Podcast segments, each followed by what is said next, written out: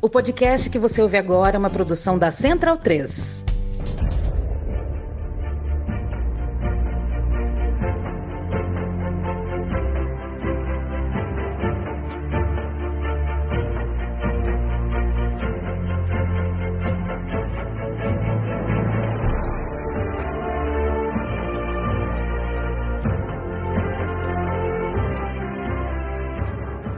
Bem-vindo e bem-vinda, amigo e amiga da Central 3. Eu me chamo Leandro Amin, estou ao lado de Gerd Wenzel e este é o Bundesliga no ar, começando mais uma temporada após uma pausa. Se para o futebol, para o Bundesliga no ar. Se volta ao futebol, volta o Bundesliga no ar. No caso, uh, o futebol que a gente se refere aqui é a Bundesliga, a temporada do futebol alemão. A gente está acompanhando, como sempre acontece, né, como é sempre na intertemporada de clubes, o calendário de seleções acontecendo. Vai ser um ano atípico, diga-se de passagem, porque a gente tem uma Copa do Mundo num momento uh, muito diferente do normal.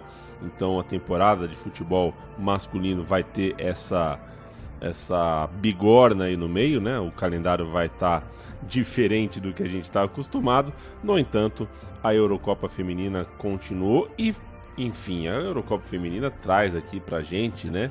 Que fala de futebol alemão, Gerd Wenzel, é, algo muito alvissareiro, não só pelo pacote completo uh, do, da competição como um todo, como uh, pela, pelo desempenho da seleção alemã que já é um desempenho formidável e até assustador em termos de Eurocopa, né? O quanto venceu oito, oito conquistas de Eurocopa é algo muito, muito grande. E está numa final. Vai jogar uma final nesse final de semana contra a dona da casa, contra a Inglaterra. Um jogo muito grande. Depois de superar a França num jogo muito grande. E com uma jogadora muito, muito especial como a Alexandra Pop, né? Que sofreu com tantas lesões ao longo da sua, da sua vida, deixou de viver tantas coisas com a sua seleção, com a seleção alemã, ao longo da carreira e agora está sendo o destaque ou um dos destaques de uma seleção alemã finalista por lá. A gente vai tocar essa bola de novo toda sexta-feira. A gente chega com uma edição nova. Eu uh, e Gerd Wenzel, eu quero mandar um grande abraço, Gerd Wenzel, para você, desejar mais uma temporada de muita saúde e muito prazer no futebol. A gente é fritinho de bola, a gente adora uh, uh, sentar num sofá e passar duas, quatro, seis horas vendo um, dois, três jogos seguidos, e se informar e buscar informação, formar opinião na cabeça. A gente está sempre pensando em futebol e quando uh, os clubes começam a jogar bola, começam a voltar de férias, para a gente é sempre um deleite. Como é que tá você, Gerd? E então, muito obrigado, Leandro, por suas gentis palavras. Eu também estou muito feliz aqui, né? Porque essa semana é, acabei uh, confirmando mais uma vez a minha presença, não apenas no One Football, né? Vamos deixar bem claro isso. Também confirmei a minha presença aqui, nós confirmamos, fizemos um bom acordo aí para continuar aqui na Central 3, que para mim é sempre um grande prazer conversar com você. Então, uma semana é, de boas novas, vamos dizer assim, e que me dão aí bastante motivação e um gás a mais para enfrentar essa próxima é, temporada. Você tocou no assunto da Eurocopa Feminina, eu vou pegar o seu gancho, se você me permite, e já falar da, não apenas da Alemanha, mas da Europa, Eurocopa Feminina como um todo, né? É, o Jürgen Klopp, que é o técnico do, do Liverpool na Inglaterra, ele está acompanhando de perto, inclusive é, vai aos estádios no, quando a Alemanha joga, ele declarou o seguinte, né? Olha, na verdade o futebol feminino está explodindo no bom sentido, né? E é verdade, nós vimos jogos muito bons, jogos de primeiríssima qualidade, né? E as mulheres estão pondo para quebrar. Né? Um futebol uh, muitas vezes vistoso, uh, talentos individuais, né? especialmente na França e na Inglaterra, temos talentos uh, individuais de primeira prateleira, outras apresentando um jogo coletivo muito interessante, como a própria Alemanha, apesar de que desponta também uma, uma estrela na, no céu alemão, né? que já ela é uma jogadora já veterana, inclusive, mas não, não pôde participar das últimas Eurocopas por contusão. É, durante o ano passado, ou pelo, é, há um ano mais ou menos, um pouco mais, vinha lutando de uma, de uma contusão, como recidivas, não conseguia se é, recuperar. Depois, quando finalmente se recuperou, a Alexandra Pop, que é a artilheira da, da Alemanha nessa Copa, é, com seis gols, ao lado da inglesa, né, da Bitet, que também tem seis gols. E incrível, a Alexandra Pop, ela é, logo depois que ela se recuperou, ela pegou o Covid-19. Havia até uma dúvida se ela podia participar da Eurocopa, mas também se recuperou. Não começou como titular, mas entrou é, como coringa, como se costuma dizer na Alemanha, na, par, na primeira partida contra a Dinamarca.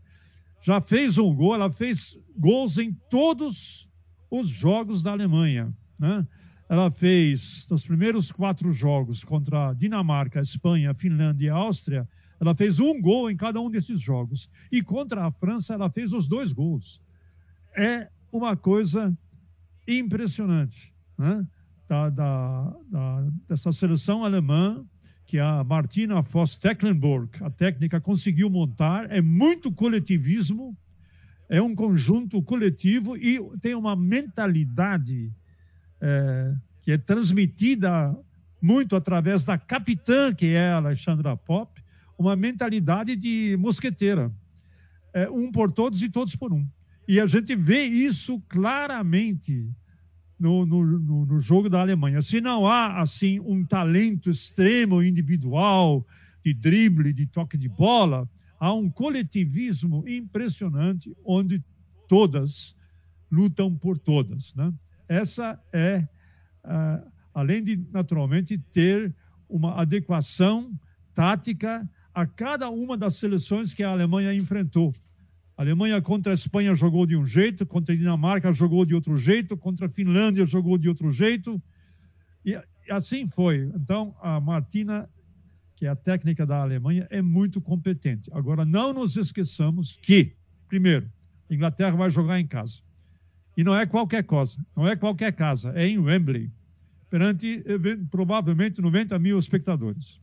Ponto. Dois, a Inglaterra tem o melhor ataque da competição, com 20 gols marcados e apenas um sofrido. A Alemanha marcou 13 e sofreu um também. São duas defesas poderosíssimas. Né? E teve goleadas históricas né, da, da Inglaterra. Ganhou de 8 a 0 da Noruega.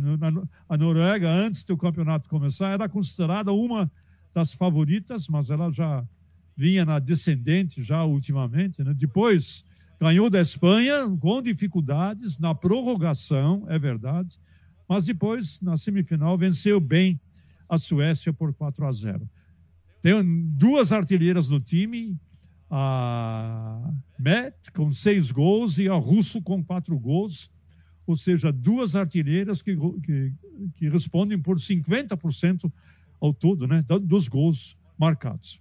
História da Inglaterra. A Inglaterra agora chegou em duas finais, perdeu as duas. Perdeu contra a Suécia em tempos idos e mais recentemente perdeu a, a, é, contra a própria Alemanha numa final de Eurocopa Feminina, levando uma sapatada por 6 a 2. E como você já bem disse, a Alemanha chegou a oito finais e ganhou as oito finais. Só que, meu caro amigo Leandro e a mim, a última vez que a Alemanha levantou um título foi em 2016, nas Olimpíadas, aqui no Brasil.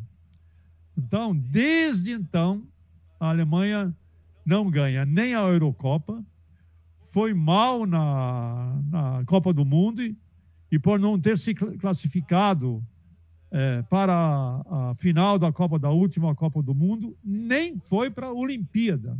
Então, a última vez é, em que a Alemanha participou de competições internacionais, seja a Eurocopa, seja a Copa do Mundo, seja a Olimpíada, né? a Olimpíada de Tóquio, né? a Alemanha foi mal, na Olimpíada de Tóquio ela nem participou, e na Euro e na Copa do Mundo ela foi mal, sendo eliminada nas quartas de final. Então nós temos uma situação em que é uma nova Alemanha com uma veterana que está pondo para tá quebrar. É, vamos aguardar. Eu estou vendo os, os jogos da seleção alemã pelos canais alemães, só para acompanhar o que a imprensa esportiva alemã fala sobre essa seleção. Primeiro, bastante resguardada, primeira até com muitos cuidados, mas agora está todo mundo entusiasmado, claro. Ah, venceu duas das favoritas, né? venceu a Espanha e venceu a França que eram consideradas as grandes favoritas a levantar o título. É, então, nós temos aí um grande encontro no próximo domingo em Wembley, com Inglaterra e Alemanha. A gente se encontra lá, né, Leandro?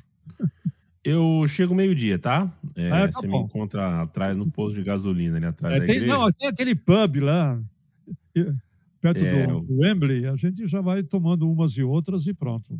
Tá bom? Tá bom, tá bom. Você gosta de Londres, Wenzel? Como? Você gosta de Londres? Não sei se Olha, você eu, já tive, eu, Londres. Eu, eu, só fui uma vez a Londres na minha vida e já faz muito tempo. E na época eu gostei bastante. Né? Foi em 1976. Eu fiz uma viagem profissional, inclusive, na época. E fiquei dez dias em Londres, visitei Brighton. E eh, eu, eu gostei, eu gostei do, do jeito inglês de ser. Eu não sei se hoje é muito diferente, mas eu, eu me dei bem em Londres. E foi uma viagem muito legal, porque eu é, mesclei a parte profissional com parte, a parte turística. Então, gostei bastante de Londres, sim.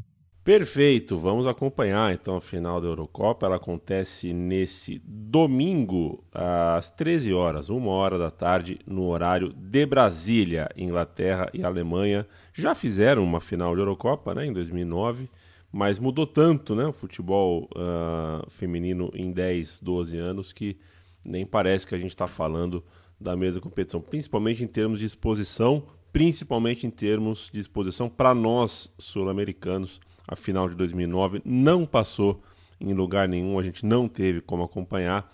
Foi 6 a 2 para a Alemanha e essa final a gente tem totais condições de acompanhar pré-jogo, pós-jogo, o jogo em uma narração, duas narrações, três narrações diferentes, em alemão, em grego, em hebraico, dá para a gente assistir como a gente quiser. É, no, Brasil, no Brasil, salvo engano da minha parte, a ESPN ou a Star Plus vão fazer esse jogo, né? Exatamente. Então é isso aí. Estaremos de olho, Gerd Wenzel. A temporada do futebol uh, alemão de clubes ainda não começou, é, e geralmente começa com a Supercopa, né? Uma espécie de partida é, mais ou menos. Uh, não, a palavra não é festiva, né? Mas é o tipo de jogo que não é exatamente um campeonato e é um jogo, um desafio, um festival, uma partida que vale taça é, e que repremia os campeões da temporada anterior. Nesse reprêmio, a gente tem Leipzig contra Bayern de Munique uma boa forma de a gente começar a temporada sempre. Eu sou sempre. Eu sou, eu sou muito partidário dessas competições de supercopas e supertaças e recopas e retaças. É, são jogos geralmente bons, francos, jogos interessantes para você assistir no começo de temporada, para pegar no breu, para engatar a segunda marcha. E eu quero te ouvir, Gerd Wenzel. Que tal essa Supercopa? A gente tem um Leipzig que fez um mercado uh, mercado muito tímido e a gente fica curioso para saber quais são as razões disso contra um Bayern que começa a sua trajetória pós Lewandowski. Então, meu caro Leandro, o Leipzig foi o campeão da Copa da Alemanha, né? Levantou o, o primeiro título, foi é, contra, salvo engano da minha parte, contra o Freiburg Venceu o Freiburg nos pênaltis pela final da Copa da Alemanha é, da última temporada. É por isso que ele disputa essa tal da Supercopa com o Bayern. Desnecessário dizer que o Bayern foi o decacampeão. O confronto entre os dois já aconteceu, deixa eu fazer a conta aqui para não falar bobagem. Já aconteceu 14 vezes.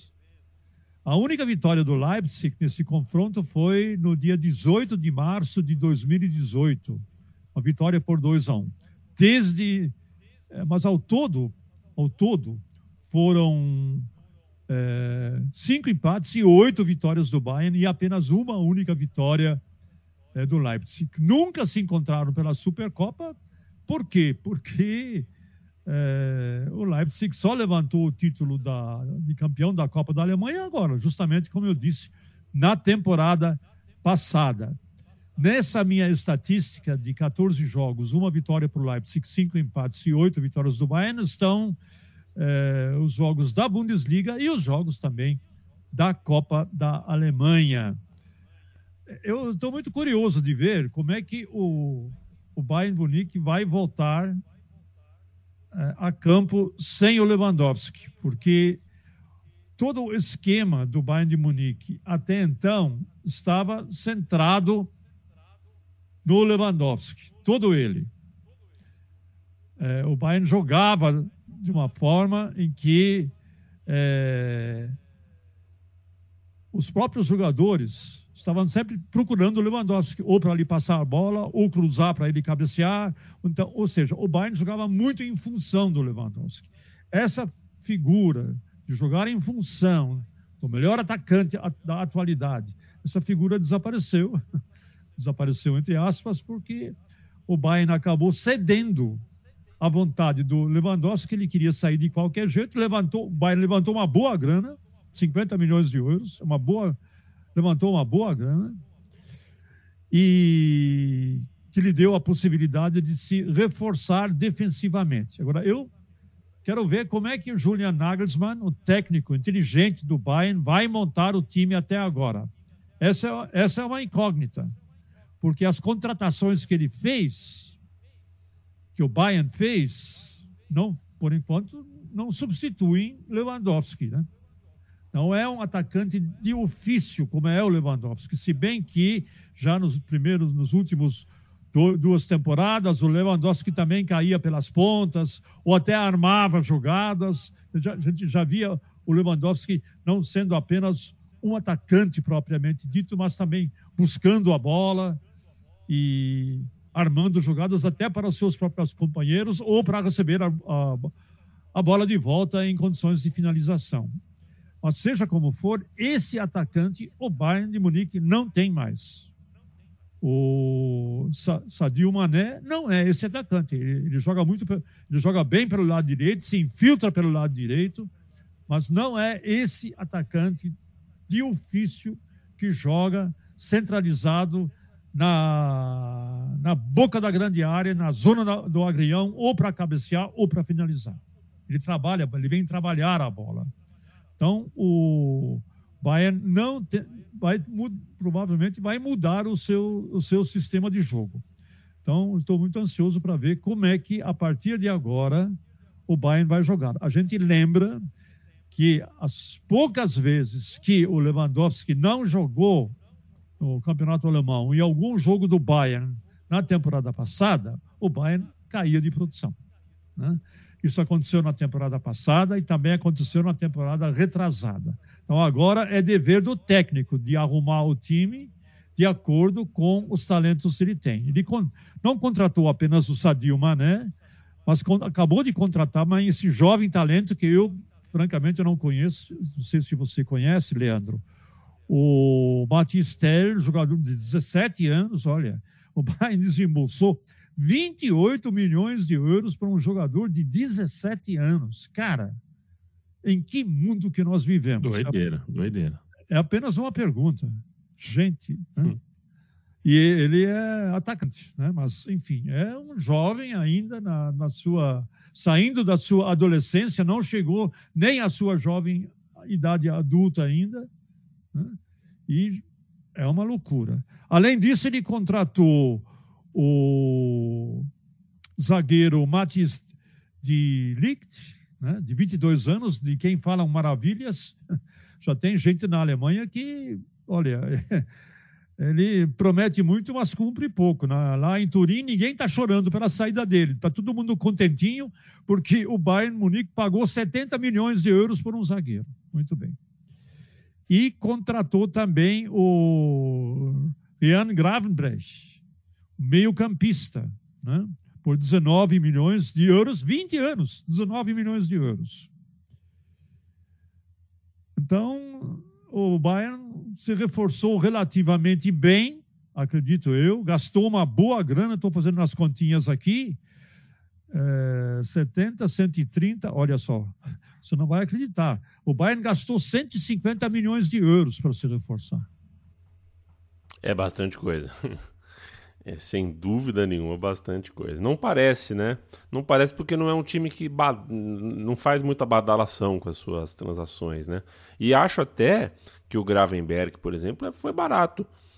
Trouxe do futebol holandês, que, né, que, é, que é, é, é o jogador, a economia do futebol holandês ela, ela faz com que os jogadores sejam um pouco mais baratos, por exemplo, do que um jogador que está na Itália.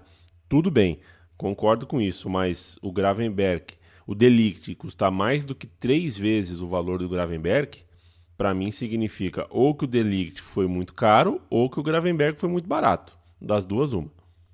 É. Então, a coisa que não dá, não, não dá, não dá muito bem para entender, né? E o Bayern perdeu poucos jogadores. Ele só ele perdeu gente que foi embora que podia perder. Um é o Tolisso e outro é o Roca.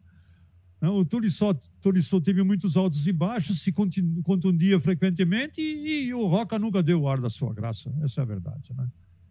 Enfim, então perdeu dois meio-campistas que poderia perfeitamente perder. E enquanto isto, o, o Leipzig, por enquanto, para mim, não contratou ninguém. Né? O goleiro Janis Blaswicz, que eu é, desconheço, e o meu campista Xaver Schlager do Wolfsburg. É muito pouco. Em compensação, ele perdeu o Mukiele, né, que jogava praticamente em qualquer posição na defesa, perdeu o, o Meia Adams, um bom valor, e perdeu o atacante Brobey, que nunca. É, não disse a que veio é, para o Leipzig. Mas seja como for, perdeu jogadores que podiam fazer parte, que, que faziam parte do elenco perfeitamente numa hora, é, podiam entrar no segundo tempo, etc. e tal. Então, não sei qual é a do Leipzig nesse, nesse, nesse espaço, é, por enquanto, de contratações, se bem que na Alemanha a porta só vai fechar dia 30 de agosto. Seja como for, Leipzig e Bayern, Bayern e Leipzig é, esse jogo vai acontecer nesse sábado em Leipzig e é a grande, é a grande chance do Leipzig de aprontar uma peça para em cima do Bayern. O Bayern que ainda está em arrumação né, com os novos contratados. A boa notícia do Leipzig é que renovou com o Ankunku, que foi o seu jogador mais importante na temporada passada, renovou o contrato até 2026. Quer dizer, tem uma renovação de quatro anos aí do seu jogador mais importante e mas está arriscado a perder o meu campista austríaco Leimer, que o Bayern de Munique está de olho nele. Então, vamos ficar espertos aí, porque até o dia 30 de agosto ainda podem ocorrer algumas alterações no mercado de trabalho da Bundesliga. O Leandro, é, acho que é, acho que o meu grego hoje acabou por aqui, viu? O meu latim, acabou. o meu grego. Ah, é, é, acabou por aí. Então te digo que o líder do campeonato alemão nesse momento é o Augsburg, por critério de ordem alfabética. Uh, se bem que na Alemanha os clubes, né, tem muito clube que começa com número o nome, né? Então uh, eu posso estar equivocado nessa brincadeirinha. 5 de agosto, é, portanto, na semana que vem, quando começa, eu já vou cantar a primeira rodada para te dar vontade de anotar, de assistir, para você memorizar. A Eintracht Frankfurt e Bayern de Munique abrem o campeonato alemão dia 5 de agosto. Vamos fazer esse jogo na One Football na próxima sexta-feira. Como também vamos fazer o jogo Leipzig e Bayern neste sábado. Dudu Monsanto e essa modesta pessoa que vos fala vão estar aí transmitindo esses jogos. Um beijo na bochecha de Dudu Monsanto. Opa. No dia 6, União Berlim e Hertha. Olha só, o Berlim começa bem o campeonato. É, já vamos fazer também esse jogo aí. Vai fazer todos, né, Guilherme? Impressionante. Você vai, já, já levou um colchão lá para a sede da, da Unifutebol.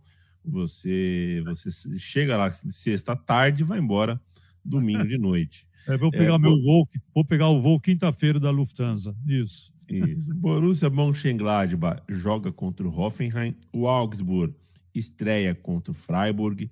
Bochum e Mainz também jogam no dia 6, assim como Wolfsburg e Werder Bremen. E Borussia Dortmund contra Bayer Leverkusen. Não. Ótimo jogo. É, esse jogo... Peraí, nós também vamos fazer no mundo futebol. É jornada dupla, jornada dupla. Que beleza. Que beleza. E o, é, a, história, a história triste do Borussia Dortmund é que o Sebastian Haller foi constatado um tumor é, no, no, no, testículo. Eles vão ainda o exame da biópsia ainda não foi conclusivo do material que foi recolhido, mas ele vai provavelmente vai ter que fazer uma, se for é, positivo, né, é, de tumor maligno, ele vai ter que fazer uma quimioterapia. Então, é uma situação difícil para o Borussia Dortmund, que inclusive está à procura já de um outro, de um outro atacante no mercado. Vai dar tudo certo, tomara que tudo aconteça uh, da maneira mais célere possível uh, e o, o, o, Borussia Dortmund tenha o Haller de volta ao gramado o mais breve possível. Fica a nossa torcida. Concluindo a rodada no domingo, Stuttgart contra Leipzig e um jogo aguardado, a volta do Schalke à elite do futebol alemão. Opa. Colônia contra Schalke, jogo muito do bonitinho também. É, esse é um jogão mesmo, porque Schalke, Gelsenkirchen e Colônia são pertinhos, não, é pouco mais de 100, 120 quilômetros, é, pode ser até considerado um derby da região. Então nós temos uma baita de uma rodada é, de abertura aí que os corações daqueles que gostam da Bundesliga vão bater mais forte, tenho certeza. Começamos. Demos o pontapé inicial na temporada nova Gerd Wenzel. A gente volta sexta-feira que vem com a seleção alemã campeã ou não é. da, Euro, da Eurocopa, com o Leipzig e o Bayern campeões ou não da Supercopa Alemã e com o campeonato alemão inteiro pela frente, 34 rodadas, entre outras coisas, Champions League, Europa League, Copa da Alemanha, Copa do Mundo. A gente Opa! Tem bastante coisa para tirar onda, seu Gerd Wenzel. Nos falamos, viu, companheiro? Nos falamos. E um grande abraço para você. Muito prazer de estar com você. E vamos nessa, meu querido. Forte abraço.